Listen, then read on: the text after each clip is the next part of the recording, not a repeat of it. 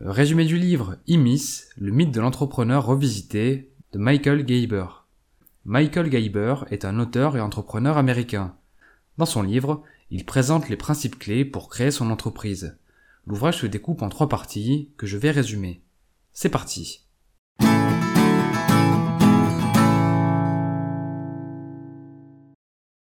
Commençons par le mythe de l'entrepreneur. La plupart des créateurs d'entreprises commencent par travailler pour quelqu'un d'autre. Ils se mettent ensuite à créer leurs propres produits ou commercialiser leurs services afin de développer leur indépendance. La perspective d'être leur propre patron et faire ce qu'ils ont décidé devient une obsession de tous les instants. Ils travaillent corps et âme pour développer leur projet, qui se transforme progressivement en corvée et devient finalement un emploi. Cela vient en partie du fait qu'ils ont tendance à regarder leur entreprise sous le prisme de la technique et du travail. Pour mieux comprendre cette idée, Michael Gerber explique que les créateurs d'entreprise sont trois personnes à la fois, un entrepreneur, un manager et un technicien. L'entrepreneur est le visionnaire. Il s'agit de la personnalité créative qui œuvre pour satisfaire une vision. Le manager est le côté pragmatique. C'est la personnalité qui planifie, ordonne, rend l'inconnu prévisible. Le technicien est le faiseur, ayant pour credo, si vous voulez que les choses soient bien faites, faites-les vous-même. Pour reprendre l'image donnée dans le livre, l'entrepreneur vit dans le futur, le manager dans le passé et le technicien dans le présent. Il faut comprendre que nous avons tous un entrepreneur, un manager un technicien en nous.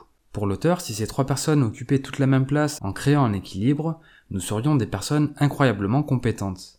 L'entrepreneur aurait tout loisir d'explorer de nouveaux centres d'intérêt, le manager renforcerait la base opérationnelle et le technicien effectuerait le travail. Autre point, pour faire prospérer une entité, il est vital de comprendre chacune des phases de sa création. D'abord, il y a le stade de l'enfance. Le propriétaire et l'entité sont alors une seule et même chose.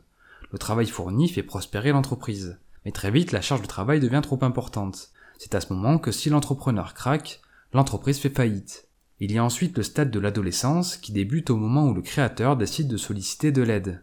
La clé est de déléguer le travail technique que l'on n'a plus le temps de réaliser. C'est à ce moment que les capacités de planification et d'organisation du manager sont précieuses. Toute entreprise adolescente atteint un stade où elle va au-delà de sa zone de confort. À ce stade, il existe trois mesures. Revenir au stade de l'enfance, tomber en faillite ou s'accrocher et survivre. Pour survivre à l'adolescence, l'entrepreneur doit être amadoué, nourri et doit bénéficier de tout l'espace nécessaire pour grandir. Le manager a besoin d'être soutenu afin de créer de l'ordre et transformer la vision de l'entrepreneur en action. À terme, une entreprise à maturité connaît les résultats qu'elle souhaite voir aboutir et possède un plan pour les atteindre. L'entité est alors un système de production de résultats permettant de dégager des bénéfices sans que le propriétaire ait besoin d'intervenir. En fin de compte, la clé est de créer un modèle d'entreprise équilibré afin que l'entrepreneur, le manager et le technicien trouvent tout naturellement leur place et les bonnes missions à mener à bien. Enchaînons maintenant sur la deuxième partie, la nouvelle approche de l'entreprise. Michael Gerber explique que le modèle idéal d'entreprise est la franchise, ou plus précisément, la business format franchise. Avec une franchise simple en nom propre, le franchiseur accorde le droit aux petites entreprises de commercialiser localement des produits. Dans ce cas, la réussite de l'entité réside dans le succès du produit commercialisé. La business format franchise va plus loin, car en plus du nom, le franchiseur fournit tout un système pour faire tourner l'affaire. Dans ce cas, la valeur de la franchise réside dans la valeur de la marque ou de la licence. C'est le cas de McDonald's, Mercedes ou encore Coca-Cola. En bref, le modèle idéal consiste à vendre l'entreprise et son système plutôt que le produit. Pour réussir une franchise, l'entrepreneur doit se dissocier de son entité. Autrement dit, une franchise doit être une société indépendante de son propriétaire avec ses propres règles et objectifs. D'ailleurs, le but du propriétaire ne doit pas être de servir son entreprise. L'entreprise doit le servir. Finalement, le succès d'une entreprise franchisée réside dans le système capable de répondre aux attentes du client exactement de la même façon à chaque fois. Ainsi, l'entreprise que l'on développe doit être le prototype qui servira de modèle à toutes les autres entités. Pour ce faire, il convient de satisfaire six règles. Le modèle doit représenter une valeur sûre pour les clients, employés, fournisseurs et investisseurs. Le modèle doit pouvoir être utilisé par des personnes au niveau de compétence le plus bas possible. Le modèle doit se caractériser par un ordre irréprochable. Toute tâche figurant dans le modèle doit faire l'objet de consignes dans le manuel d'utilisation. Le modèle doit offrir un service d'une prévisibilité claire et uniforme au client. Et enfin, le modèle doit utiliser un code couleur, vestimentaire et matériel. Bien, enchaînant sur la dernière partie, les conseils pour monter une entreprise qui marche. La construction du prototype de l'entreprise est un processus continu qui repose sur trois activités distinctes. L'innovation, car il est d'abord nécessaire de créer une nouvelle chose. La quantification, l'innovation a besoin d'être quantifiée grâce à des chiffres pour montrer son impact. Et l'orchestration, l'orchestration est l'élimination de la liberté d'agir au niveau opérationnel. La construction de la franchise nécessite de définir un programme de développement de l'entreprise. Il s'agit du processus pas à pas permettant de convertir l'entité existante en un modèle parfaitement organisé destiné à créer des milliers d'exemplaires identiques. Il se compose de sept étapes. Rentrons un peu dans le détail. Premièrement, le but principal.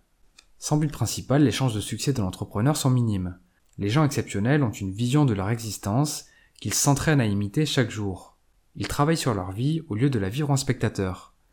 C'est pourquoi l'entrepreneur doit prendre le temps d'identifier la réponse à ces questions.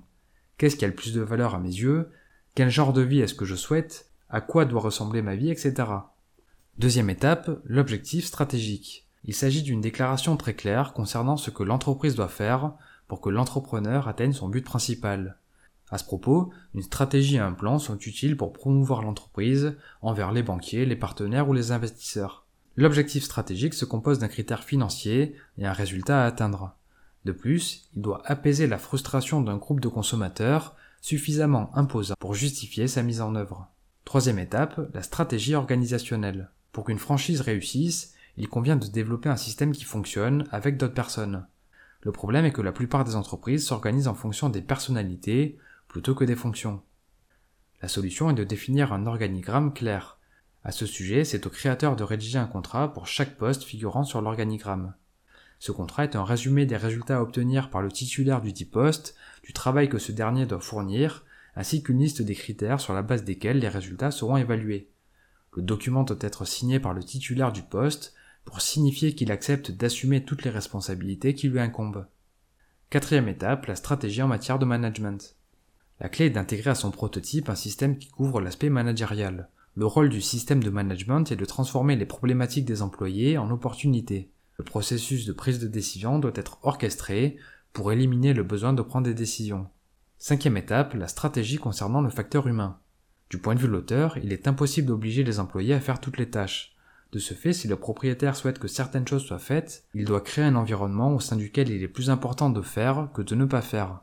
Pour cela, l'entrepreneur doit communiquer des règles du jeu au début de la relation avec chaque employé, au moment où il rejoignent l'aventure. Sixième étape, la stratégie marketing. En matière de marketing, ce que l'on souhaite est accessoire. C'est ce que souhaite le client qui est important. Tout l'enjeu est de trouver les besoins perçus et de le satisfaire. À ce titre, les deux piliers d'une stratégie marketing réussie sont le profil socio-démocratique, qui sont les clients, et le profil psychographique, pourquoi ils achètent? Pour définir ces deux profils, l'auteur suggère de sonder directement les clients en leur posant la question, par exemple via un sondage envoyé par mail. Septième étape, la stratégie concernant les systèmes. Un système est un ensemble de choses, d'actions, d'idées et d'informations qui interagissent entre elles et ce faisant influencent sur d'autres systèmes. Il y a trois types de systèmes. Les systèmes rigides, les choses inanimées qui ne sont pas vivantes, comme un ordinateur, les systèmes souples, les choses animées et vivantes, comme un individu ou une idée, et les systèmes d'information, les choses en interaction entre les deux autres types de systèmes, comme par exemple le contrôle des stocks, la prévision de trésorerie, ou alors des récapitulatifs des volumes de vente.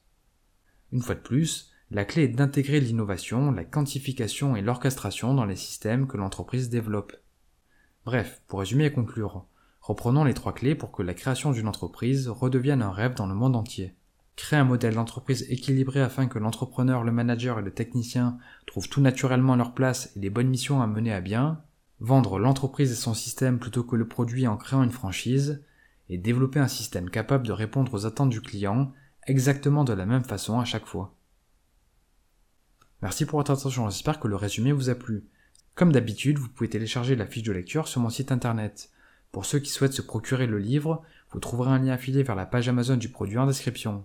C'était Mr. Fanjo, à très vite